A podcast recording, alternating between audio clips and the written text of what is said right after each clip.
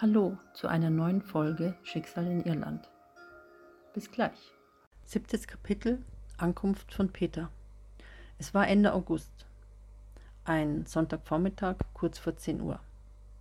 Peter war zu Hause in seinem luxuriösen Apartment. Er lebte etwas außerhalb von Los Angeles in der Nähe des Griffith Park. Dort war die Gegend ruhig und sehr pflanzenreich. Peter kostete jeden Moment aus, wenn er zu Hause war und nicht auf Reisen denn er war ein naturverbundener Mensch, der gerne am Meer saß und ebenso gerne in die Tiefen des Wassers eintauchte. In zwischenmenschlichen Beziehungen mag er etwas oberflächlich wirken, so war er jedoch bei seiner Arbeit sehr ordentlich und gründlich. Nahezu perfekt erledigte er seine Aufgaben, das aufgrund seines enormen Charismas und den ansehnlichen Kontrast seiner dunkelbraunen Haare und den tiefblauen Augen ihm bei seinem Job einen zusätzlichen Vorteil verschaffte ein Taschenbuch unterm Arm geklemmt, ein frisches Croissant und mit einem Cappuccino aus seinem modernen Kaffee-Vollautomat machte er es sich in seiner sterilen und überaus geschmackvoll eingerichteten Wohnung bequem. Als er sich auf seine anthrazitfarbene Designer-Ledercouch setzte, mit dem Blick zur großen Fensterwand gerichtet, die ihm an diesem Tag eine überaus strahlende und entspannte Landschaft als Aussicht bietete, klingelte plötzlich das Telefon. Angesetzt zum Biss ins Croissant machte er vorher noch einen Happen und wischte danach mit einer Serviette den Mund ab, bevor er das Gespräch annahm. Am anderen Ende der Leitung sprach sein Freund Steve aus Dublin. Er war wie Peter Drehbuchautor, managte die Kontakte in Dublin und Europa, während Peter dasselbe in den USA tat. Bereits vor drei Wochen kündigte Steve ihm an, dass die Premiere zum Film Never Ending Love mit Megaparty ansteht. Damals stieß er bei Peter auf taube Ohren und nun versuchte er, es erneut, ihn zu überzeugen, nach Dublin zu kommen. Denn bei der Megaparty im Anschluss könnte Peter wichtige Kontakte knüpfen. Und zwar bei einem sehr erfolgreichen amerikanischen Regisseur, der ebenfalls an dem Tag anwesend sein wird. Für ein neues Drehbuchprojekt.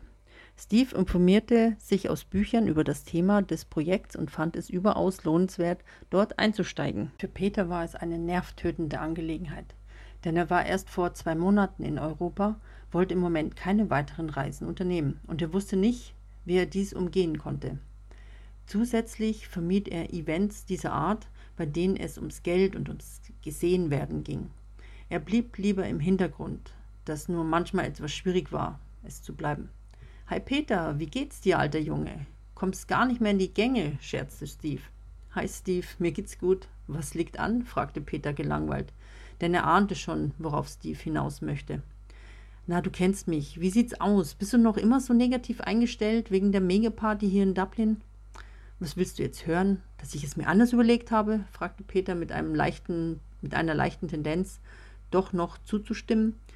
Dabei nahm er einen Schluck von Cappuccino und biss noch einmal in das Croissant. Ja, genau, das möchte ich hören, Peter. Es wäre eine ganz wunderbare Angelegenheit, in dieses großartige Projekt mit einzusteigen. Du hast die Qualifikationen dafür und auch das nötige Fingerspitzengefühl. Außerdem solltest du die Tickets nicht verfallen lassen, die du von der Eventagentur bekommen hast. Denk dran, du kannst noch eine Begleitperson mitnehmen. Ich könnte mir schon vorstellen, wen du da ins Auge fasst versuchte Steve ihn damit zu locken. Dennoch bedrängte er ihn nicht damit. Peter ließ einen kleinen Seufzer los. Du lässt mir ja doch keine Ruhe damit. Also gut. Ich werde kommen, aber nur, wenn du die Vorarbeit machst, sagte Peter mit einer überlegenen, lockeren Art. Ja klar, ich schicke dir die Infos per E-Mail. Ich sende dir die, äh, die ich bereits erhalten habe und meine, die ich selbst zu dem Thema zusammensuchte. Es wäre schön, wenn du dir das vorher durchliest, damit du gut argumentieren kannst, strahlte Steve, überglücklich ins Telefon. Okay, ich werde mich später dann an den PC setzen. Doch jetzt möchte ich erst einmal den Vormittag genießen, erwähnte Peter und trank den Cappuccino aus. Oh, sorry, ich vergaß den ganzen Zeitunterschied, meinte Steve. Kein Problem. Ich werde mich morgen Abend in den Flieger begeben, denn die Tickets sind doch für den 28. August, oder? Und vielleicht habe ich doch noch eine nette Begleitung, grinste Peter frech ins Telefon. Er hatte augenblicklich ein starkes Gefühl, dass es wirklich wichtig war, nach Dublin zu fliegen. Okay, mach das. Ich freue mich auf dich, sagte Steve zufrieden. Nach dem Gespräch war ihm nicht mehr nach, in Ruhe zu lesen. Er musste sich mit etwas anderem ablenken. Denn er war nun doch etwas aufgeregt, bereits morgen die Reise anzutreten. Unbedingt wollte sich Peter dennoch entspannen. Denn war er erstmal in Dublin, dann war es vorbei mit der Ruhe. Er entschloss sich daher, ein Schaumbad einzulassen und ging gut gelaunt ins Badezimmer, drehte den Wasserhahn ganz weit auf und schüttete einen guten Schuss vom Lavendelbadeöl hinein. Trotz der aufregenden Nachricht von Steve und dem Cappuccino war er an diesem Tag ziemlich träge und langsam. Abwartend stand er mit den Händen an seinen Hüften vor der Wanne und sah müde dem plätschernden Wasserverlauf nach.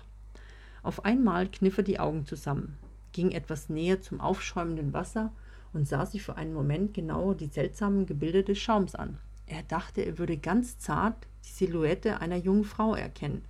Mit hochgezogenen Augenbrauen starrte er verblüfft ins Wasser, rieb seine Augen und gähnte dann ausgiebig. Er meinte, übermüdet zu sein, da er in den letzten Nächten nicht wirklich gut schlafen konnte. Kein Gedanken an das gerade Erlebte, zog er seine Kleidung aus, stieg in die Wanne und genoss in allen Einzelheiten das warme Schaumbad.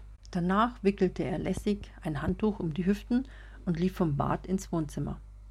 Auf dem Wohnzimmertisch lag sein Handy. Er nahm es wortlos auf und suchte in seinen Kontakten nach Kelly.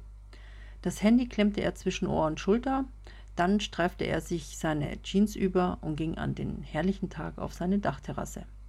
Hi Kelly, meine Kleine, wie sieht es aus? Kommst du mit nach Dublin? Ich fliege jetzt doch zu Steve, sagte er lässig und blickte auf den Griffith Park.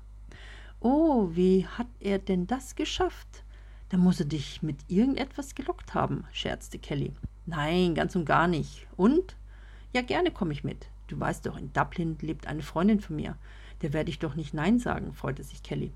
Okay, der Flug geht allerdings schon morgen Abend, kurz vor neun. Schaffst du das? Klar, du hast es mir doch rechtzeitig mitgeteilt, meinte Kelly mit einem Lächeln. Gut, dann sehen wir uns morgen, mein Goldstück. Küsschen, verabschiedete sich Peter freudestrahlend bei ihr. Mega Küsschen für dich. Bis morgen, mein Dicker, schmunzelte Kelly und legte auf. Am nächsten Abend funktionierte alles wie geplant. Peter und Kelly stiegen in den Flieger der Linie American Airline, suchten ihren Sitzplatz in der ersten Klasse und als sie ihn entdeckten, setzten sie sich. Kelly saß am Fenster und Peter neben ihr. Abgehetzt von dem kurzfristigen Reiseantritt waren alle beide etwas müde. Schon kurz darauf kam eine nette Stewardess und bot ihnen ein Glas Champagner an. Peter nutzte gleich die Gelegenheit und flirtete ein wenig mit ihr. Nachdem sie danach noch einen kleinen Snack serviert bekamen, wurde ihnen kurze Zeit später auf der übersichtlichen Leinwand ein aktueller Kinofilm gezeigt. Peter hielt den Film bis zum Ende durch, wie kaum ein anderer in der ersten Klasse. Kelly ließ ihren Kopf schon nach einer halben Stunde auf Peters Schultern fallen. Die Stewardess brachte ihnen Decken, die Peter ganz liebevoll über Kelly legte. Er lächelte, sah Kelly an, wie sie neben ihm zufrieden schlummerte und schlief einige Zeit später selbst ein.